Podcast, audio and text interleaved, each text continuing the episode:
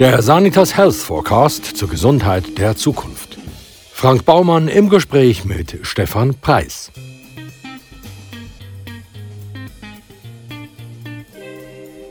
Stefan Preis gilt als einer der besten Kniespezialisten des Landes. Seine Spezialgebiete sind die orthopädische Chirurgie, die Prothetik des Kniegelenks, die Korrektur nach posttraumatischen Fehlstellungen der unteren Extremitäten sowie die arthroskopische und rekonstruktive Chirurgie des Kniegelenks. Der Chefarzt der Abteilung Kniechirurgie an der Schultes-Klinik versteht, wenn es ums Knie geht, keinen Spaß. Sonst schon. Stefan Preis, vor 55 Jahren ist in der Schweiz die erste Knieprothese eingesetzt worden, lustigerweise an eurer Klinik. Aber seit wann traut man sich denn eigentlich, am Knie um zu operieren? Also ich habe jetzt gerade gestern einen Vortrag gehalten an der ETH. Ich kann es jetzt nicht von dem Implantat sagen, aber Kreuzbänder sind so die ersten Operationen 1875 beschrieben gewesen. Also dort, wo wahrscheinlich die Narkoseform, die willst du heutzutage nicht haben, man hat sich eigentlich schon dort chirurgisch eigentlich schon total gewagt, aber das Problem ist meistens sind eigentlich die Narkosen gewesen. Also das, was wir heute als Betäubung haben für Patienten, dass sie nicht gespürt und das, was sie vor 150 Jahren hatten, das müssen einfach Welten gewesen sein. Und ich glaube, das Problem ist nicht einmal, klar ist auch das Technische gewesen, sind Sterilitätsprobleme gewesen, aber es sind auch vor allem, sind vor allem anästhesiologische Probleme gewesen, dass du echt die Leute gar nicht hast können, in, in, unseren, in, in unseren, also so wie wir es eigentlich heute machen, nicht können operieren. Aber gewagt haben die sich das schon lange. Da Mediziner mit dem wunderbaren Namen Themistokles Gluck gegeben. Ja. Und der gilt ja als der, der als erster eine Knieprothese konstruiert hat. Und zwar aus Elfenbein. Es hat Prothesen aus Acryl gegeben. Acryl gibt es anscheinend auch schon sehr lange. Das habe ich auch nicht gewusst. Also irgend so ein, so ein, so ein Kunststoff. Äh, es hat einige aus Elfenbein. Es hat natürlich Metallprothesen gegeben. Die sind dann geschmiedet worden. Es hat Holzprothesen gegeben. Also kannst du dir vorstellen, ich habe natürlich nicht gewusst, was man, wie die Materialien sich überhaupt im Körper werden äh, verhalten. Aber die sind natürlich alle von deutlichem Misserfolg geprägt gewesen. Und von wann an hat man angefangen, Knieprothesen zu machen, die für den Patienten einigermaßen hilfreich sind? Also ich glaube, etwa so in den 60er Jahren hat das angefangen. Aber das sind, soviel ich weiß, sind das amerikanische Prothesen gewesen. Das sind meistens Scharnierprothesen gewesen. Also wie ein, wie ein Steuerscharnier wenn man natürlich noch nichts gewusst hat von Stabilität, von Bandspannung und so Zeugs, hat man alles nicht gekannt. Also es waren Scharnierprothesen, die auf eine sehr äh, rudimentäre Art äh, fabriziert worden sind und, und natürlich nicht zu vergleichen mit der heutigen Situation. Man hat relativ früh können zementieren. Das hat man auch aus der Zahnmedizin, also die ganzen äh, äh, das sind eigentlich zwei Komponenten, Kläuber. Das sind eigentlich die, die uns erlaubt haben, gewisse Prothesen zu fixieren. Anfänglich hat man in der ganze Prothesen eingebaut und keine Teilprothese, so wie man das heute macht, wenn es immer möglich ist? Mm, also sagen wir, sagen wir mal so, früher sind das in der Regel die ersten sind alles Scharniergelenke gewesen. Das heißt, man hat eigentlich Bänder nicht mehr gebraucht, äh, man hat nichts gewusst eigentlich von der Kniescheibenfunktion wirklich, man hat einfach ein Scharniergelenk hinein, wo es einfach hat können bügen und strecken und heute sind wir natürlich ein differenzierter geworden. Wir wissen, dass es Gelenk beugen, strecken, rotieren, gleiten tut. Und damit ja der Patient das Gefühl bekommt, dass, dass das einigermaßen äh, der, der, Natur entspricht, muss er eigentlich die, die Freiheitsgrade können haben. Also man weiß sehr viel mehr über Design, über Biomechanik, über Stabilität, über Kniescheibengelenk. Und heute sind es eigentlich sogenannte Oberflächenersätze. Man tut eigentlich sozusagen wie die obersten, je nach Prothesendicke, so 6, 7, 8 mm ersetzen. Und man hat einen riesen Gump vorwärts gemacht mit der Gleitbarung. Also eigentlich auf dem, was man oben läuft. Oder? Man hat ja eigentlich wie ein Fundament aus Metall auf dem Skibeinkopf und man hat das, eine Metallkappe auf dem, auf dem Ende vom Oberschenkelknochen und zwischendurch hat man eine Gleitbarung. Und dort ist eine, eine riesen Entwicklung gegangen. Also früher sind die alle nach 10 oder 5 Jahren rausgefault und heute haben die, man geht aus, davon aus, etwa 15, 20, 25 Jahre. Welche Funktion hat denn eigentlich die Kniescheibe? Ich habe das Gefühl, die braucht es überhaupt nicht. Außer, dass sie tierisch wehtut, wenn man drauf geht, bringt sie nicht viel, oder? Ich kann dir mal die rausnehmen. Bei dir. Super Idee, Doktor! Dann siehst du, wie viel das sie braucht. Das ist ein, es, ist, es ist ein Hypomoklion, ist ein Kraftumleiter. Also die ganze Kraft, die du vom Oberschenkel auf den Unterschenkel über, überwälzen tust. Also sprich, dein Oberschenkelmuskel, dein Quadrizeps, das ist eigentlich der kräftige Streckmuskel im Oberschenkel, der macht wie eine Umlenkung über die Kniescheibe, ist ein Kraftvermehrer. Also wenn du die wegnimmst, hast du eine bedeutende Kraftverminderung. Man kann die wegnehmen, theoretisch, das muss man manchmal auch, wenn die einfach zertrümmert ist. Aber ohne die ist es eigentlich ein relevanter Kraftverlust und es sieht auch kosmetisch ziemlich nicht schön aus. Das Knie ohne Kniescheibe ist hässlich. Bei, bei den Bändern sind vor allem die äußeren wichtig, oder? Also, also bei den Kreuzbändern kann man eher noch mal ein Auge zudrücken. Also, wenn, also wir haben ja ein Seitenband, haben wir auf der Außenseite eins, wir haben eins auf der Innenseite, wir haben zwei Kreuzbänder, das sind mal so ein die, die gröbsten Bänder, die wir am Knie haben. Und dann haben wir natürlich auch die Form vom Knie, die eine gewisse Stabilität gibt. Menisken gerne Stabilität, aber bei den Prothesen, wenn wir jetzt wieder von Prothesen haben, wenn du einen Oberflächenersatz anwenden das ist eigentlich so die, die, die, die, die Standardprothese, brauchst du einen gut funktionierenden Seitenbandapparat. Ohne das kannst du keinen Oberflächenersatz am Knie machen, weil du zu wenig Stabilität hast. Wie alt sind eigentlich die Patienten, die von dir auf dem Operationstisch liegen? Also theoretisch ist Querbeet alles möglich. Aber es gibt so ein eine Regel, äh, wo wir versuchen einzuhalten. Also wir, wir wissen etwa, wie alt das Menschen werden im Schnitt. Und man versucht, sagen wir, wenn man heute von 20 Jahren Lebenserwartung von der Prothese ausgeht, hat sich das so ein bisschen eingepegelt, dass der Durchschnitt der Patienten, die wir operieren, 68 ist. Also das gross, sagen wir, in dieser gaußschen Verteilung, oder, der Peak ist bei 68. Wenn wir natürlich, da kannst du die plus 20 Jahre rechnen, bist du auf 88 und das ist plus minus etwa die Lebenserwartung. Und, und es gibt natürlich Ausnahmen. Es gibt äh, teils Kinder äh, mit, mit, mit entzündlichen Erkrankungen, die 22 sind und das Knie einfach verfault ist aufgrund von dieser Entzündung. Und wenn du dem sagst, jetzt musst du warten bis 68, äh, dann ist es sicher auch nicht die richtige Lösung. Also man, die Spanne, wo man das einsetzt, oder? nach oben ist es natürlich, wird man extrem hart mit Indikationen und nach oben ist es eine Frage äh, vom Gesundheit von der, von der Gesundheit des Patienten. Jetzt haben wir in dem Podcast schon mehrfach gehört, dass die Menschen, die 120 Jahre alt werden, bereits geboren sind. Das wäre das wär ich. Das wäre ich jetzt unter, mit meinem Lebenswandel, oder? ja, ja, genau. Absolut. Also das hat jetzt ja mal Auswirkungen auf unser Gesundheitssystem und Altersversorgung etc. Aber das Chassis des Menschen wird sich ja nicht wahnsinnig verbessern wenn man es länger strapaziert? Nein, es wird, glaube ich, sogar noch viel verreckter. Wann soll ich denn eigentlich das Knie operieren lassen? Also ich glaube, die Diagnose die muss sattelfest sein. Also es muss eine relevante Arthrose sein. Es muss ein vernünftiges Alter sein vom Patienten. Es muss eine klare Einschränkung haben in seinem Aktivitätsgrad. Und ich sage wieder, es müssen rationelle Ansprüche sein. Ich habe auch Leute, die kommen da und sagen, ja, wenn ich jetzt noch joggen mit 75, dann macht mir das Knie weh, dann muss ich sagen, ja, dann gehen Sie nicht joggen. Gehen Sie Velo fahren, gehen Sie Mountainbike. Also die Ansprüche müssen, müssen einfach ein bisschen adäquat sein. Aber wenn man eigentlich versucht hat, die konservativen Sachen auszunutzen, und da gibt es nicht eine, eine, ganze Batterie, also man kann nicht 100'000 Sachen machen, um das Arthrose-Knie so ein bisschen aufzupäppeln. Das ist der Regel Gewichtsabnahme, das ist ein bisschen äh, eine Physiotherapie, das sind vielleicht Infiltrationen oder Spritzen und das sind in gewissen Teilen sind das auch Schmerzmedikamente. Und wenn das alles nicht mehr wirkt und der Patient ein anhaltendes Problem hat und eine deutliche Arthrose, dann kann man über die Operation diskutieren. Kann ich eigentlich auch etwas kaputt machen, wenn ich zu lange warte? Äh, jein, jein. Also zum Beispiel Leute, die massive Fehlstellungen haben. Man sieht ja viele Leute, die aufgrund von der Arthrose ein massives X-Bein oder ein O-Bein haben. Und das nimmt natürlich mit dem Arthrosemaß zu. Und da gibt es teils, dass, dass die Bänder, also die Seitenbänder überdehnt werden oder insuffizient werden.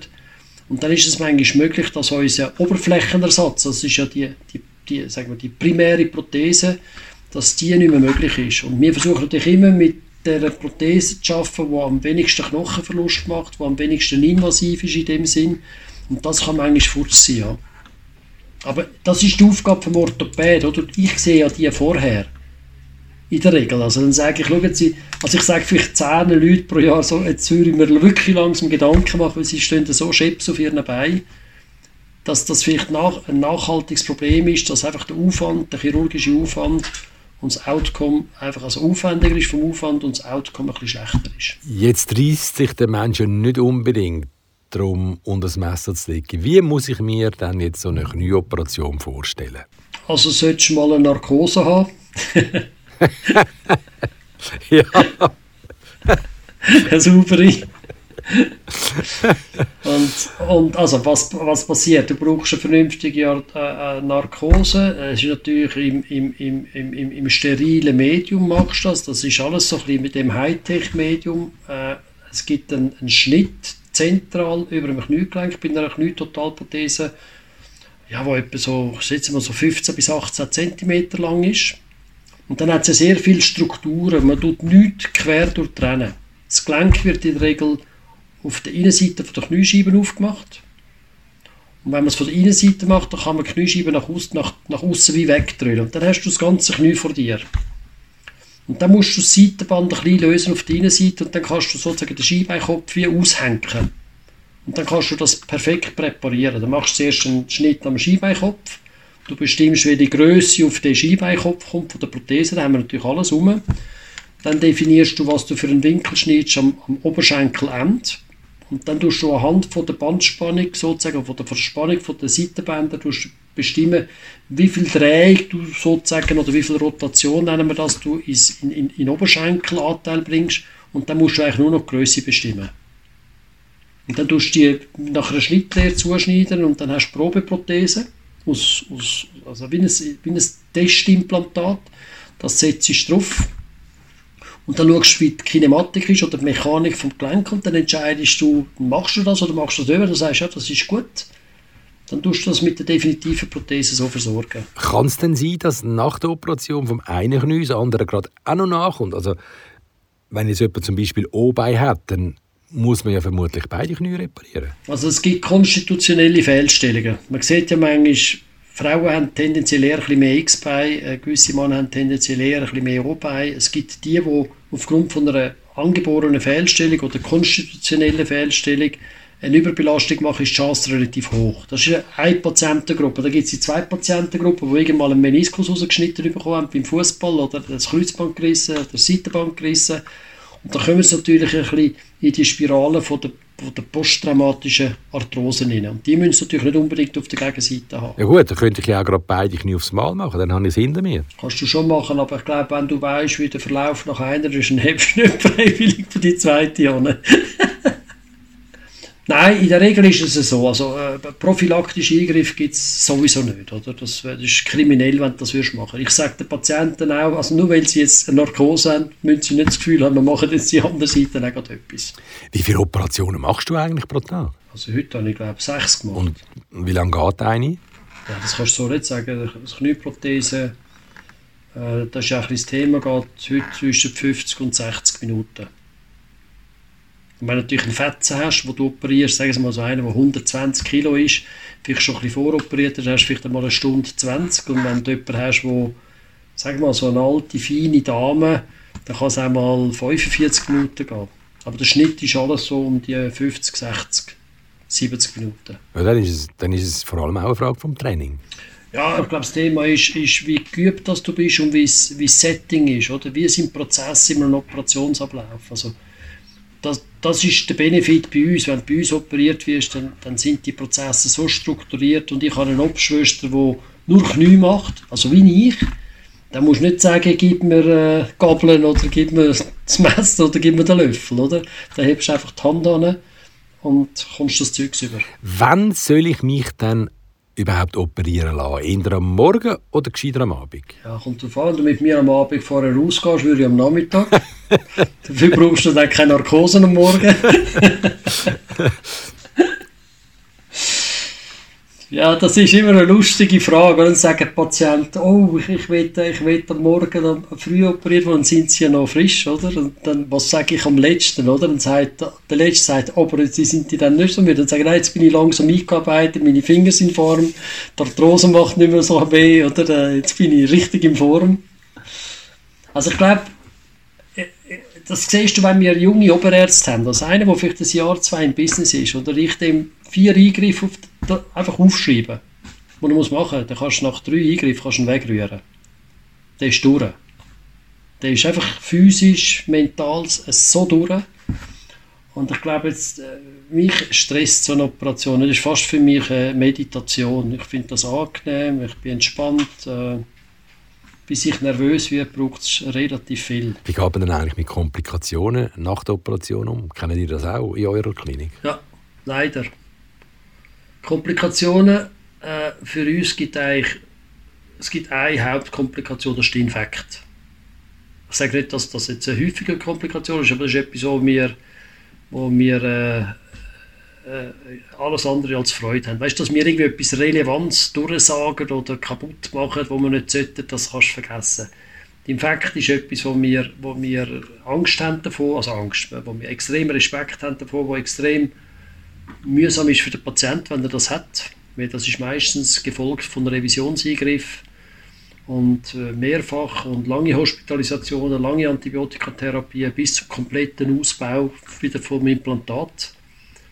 Ähm, und das ist, das ist jetzt Stress für mich. Aber das ist für mich ein emotionaler Stress, nicht ein, nicht ein technischer Stress. Oder? Ich weiß auch, wie man das rausnimmt, ich weiß auch, wie man es wieder neu rein tut.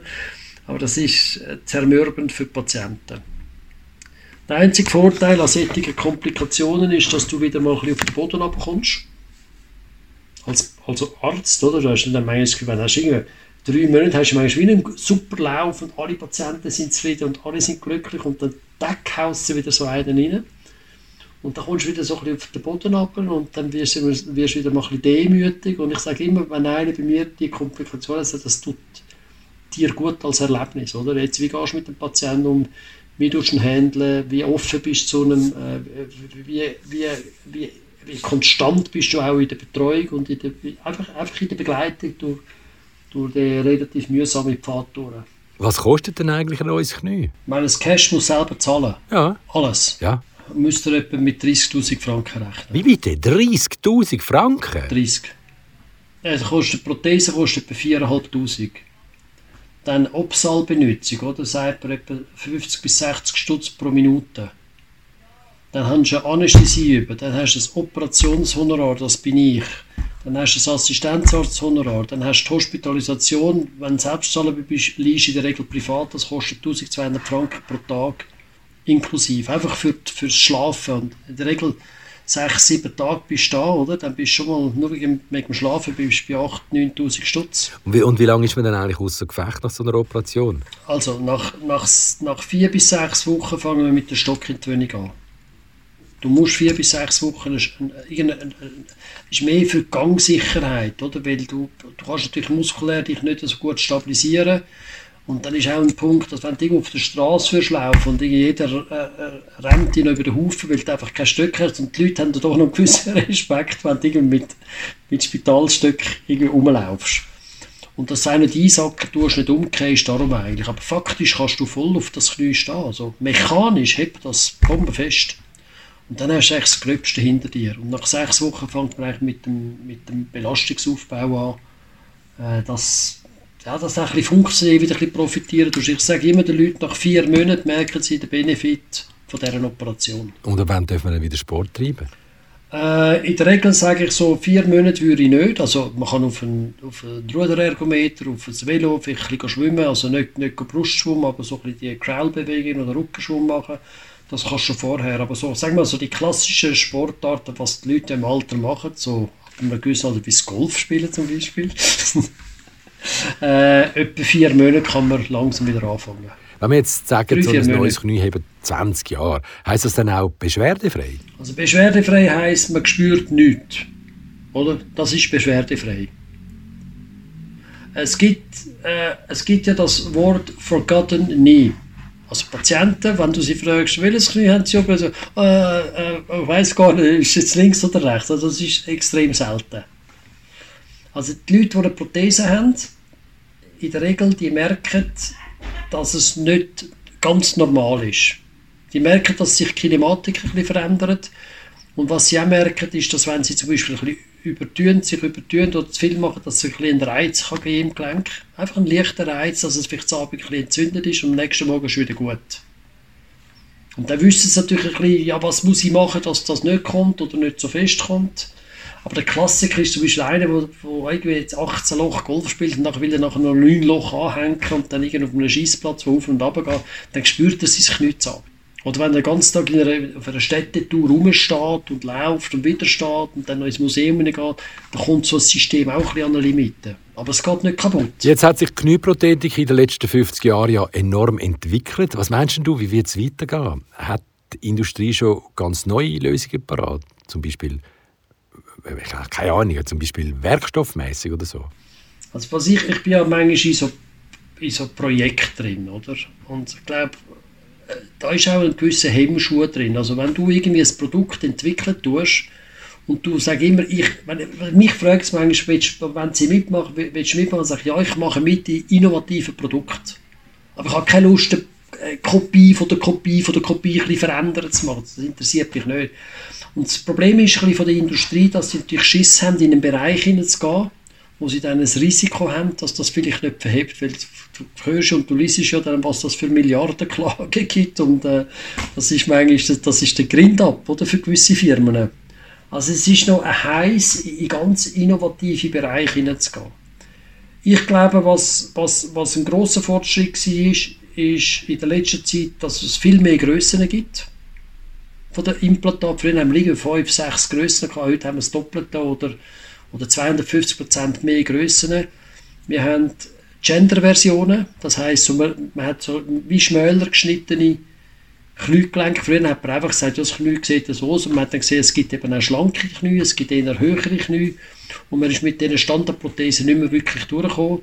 Und dann das Material hat sich verbessert, vor allem vom, von, von der Gleitbarung, also von dem Polyethylen. Das ist, hat einen riesen Gump gemacht in den letzten sagen wir, zehn Jahren. Und 3D-Prothesen, sind die kein Thema an eurer Klinik? Doch, ist bei uns ein Thema, wenn ein Patient das ums Verrecken will. Also ich habe Leute, die kommen da rein zu mir ins Sprechstunde und sagen, ich will eine 3D-Prothese. Dann sage ich, wieso? Dann sagt er, ja, weil das dann genauso ist wie mein Knie. Dann sage ich, ich habe es.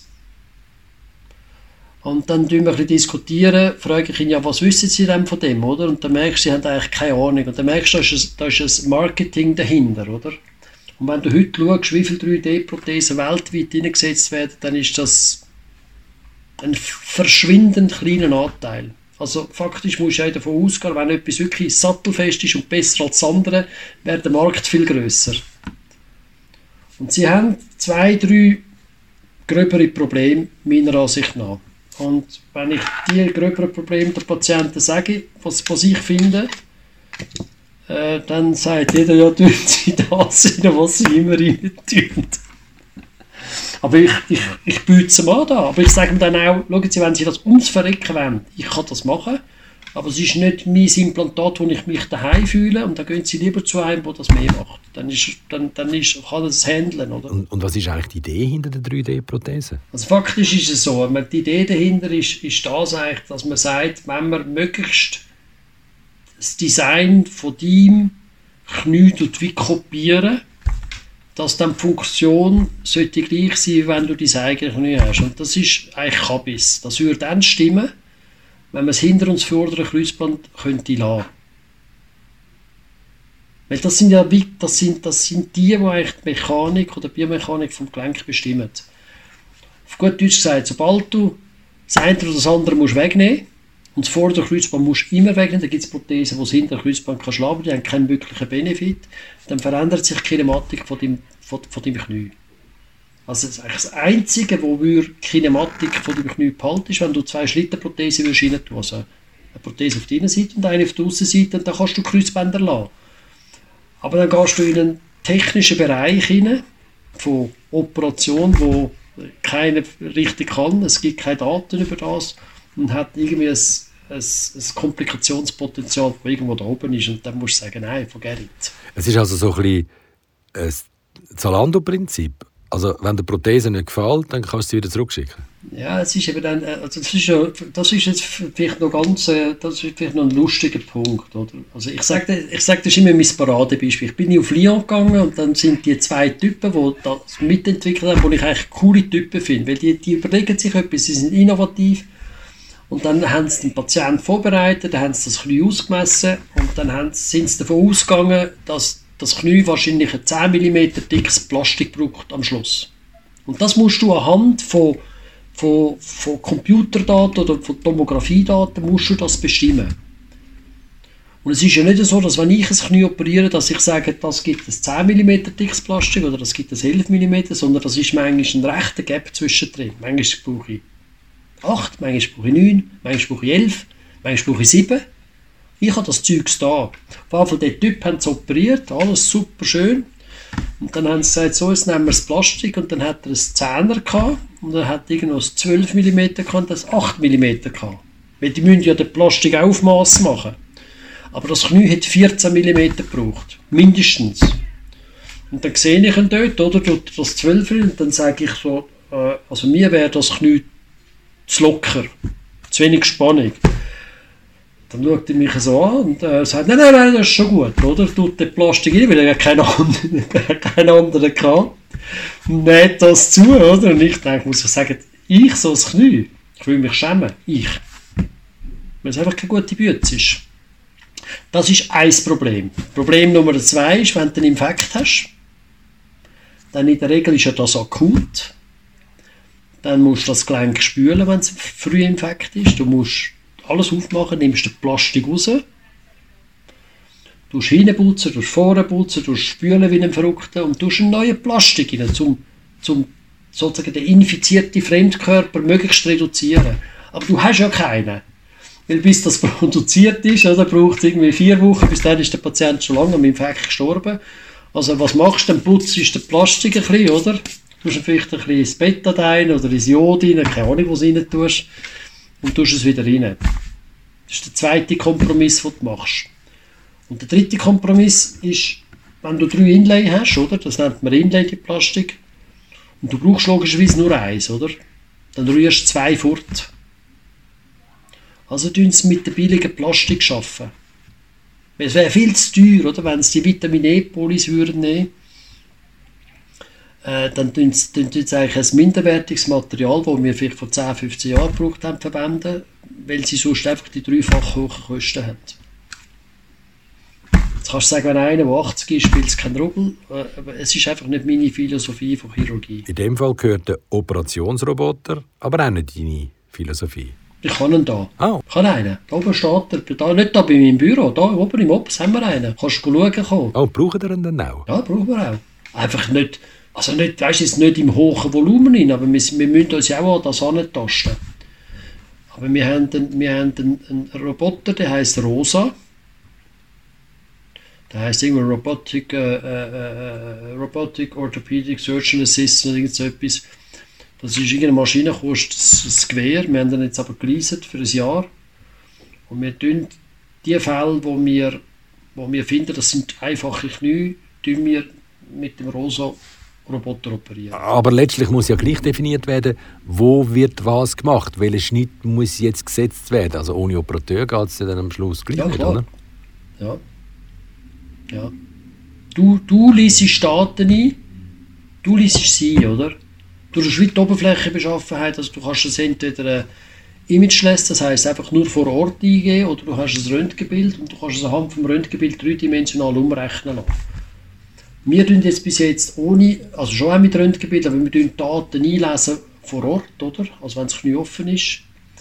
Und dann hast du so wie bei der Navigation, tust du Bewegungsumfang äh, registrieren, du Gelenkspannungen, wie viel geht das Gelenk nach innen, nach äh, außen auf, wie viel ist das in Beugung, in Streckung, in, und dann hast du Daten und dann sagst du, okay, ich würde so einen Schnitt machen, so und so viel Millimeter, so und so viel Winkel und der Roboter macht dann das was du ihm sagst. Er macht es richtig, aber du machst es vielleicht falsch. Ja, aber er macht es emotionslos. Ja, ich bin auch relativ emotionslos unterdessen.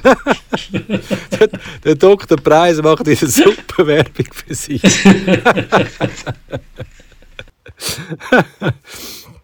Wenn dein Name fällt, dann sagen Patientinnen und Patienten immer, ah, oh, der Dr. Preis, der schafft mit enorm viel Herzblut.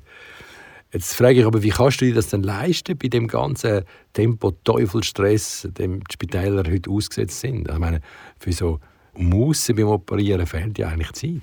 Gut, aber das ist ja, das ist, jetzt sind wir wieder ein Punkt, den wir vorhin schon ein bisschen angesprochen Ich sage, also die Klinik ist ja eigentlich seit den 70er Jahren eigentlich dafür bekannt, dass es Spezialisierung gibt. Das heißt, man hat sehr schnell die Teams aufteilt. Man hat äh, Hüftchirurgen, Kniechirurgen, Fußchirurgen.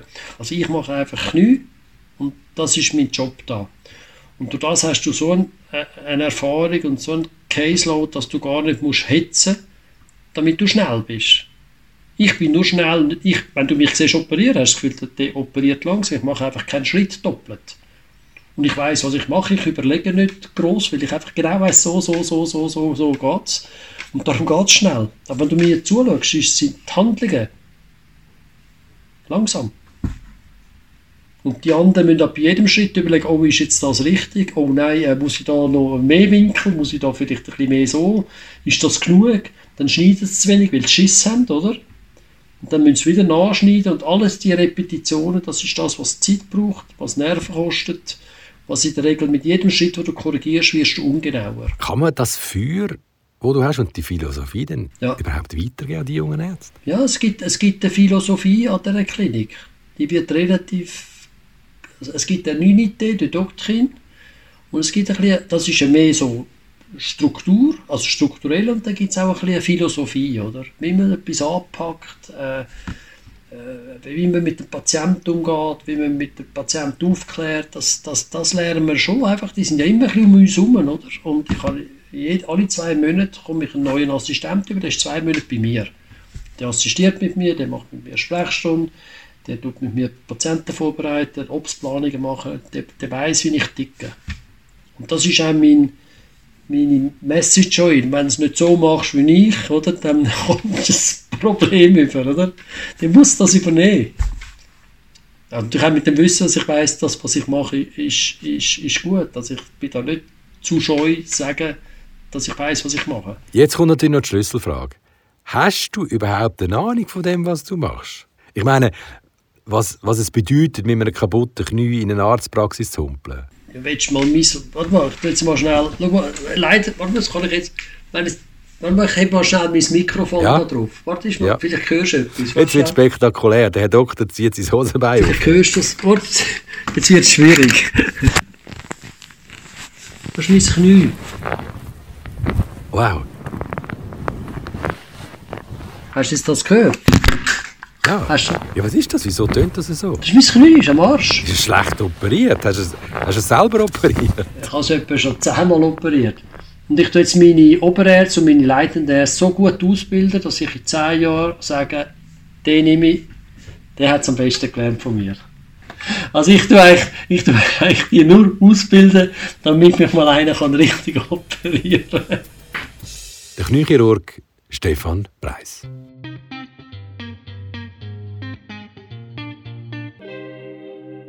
Weitere Einblicke in die Gesundheit der Zukunft finden sich im Bestseller Sanitas Health Forecast. Und den gibt's überall, wo es gute Bücher gibt.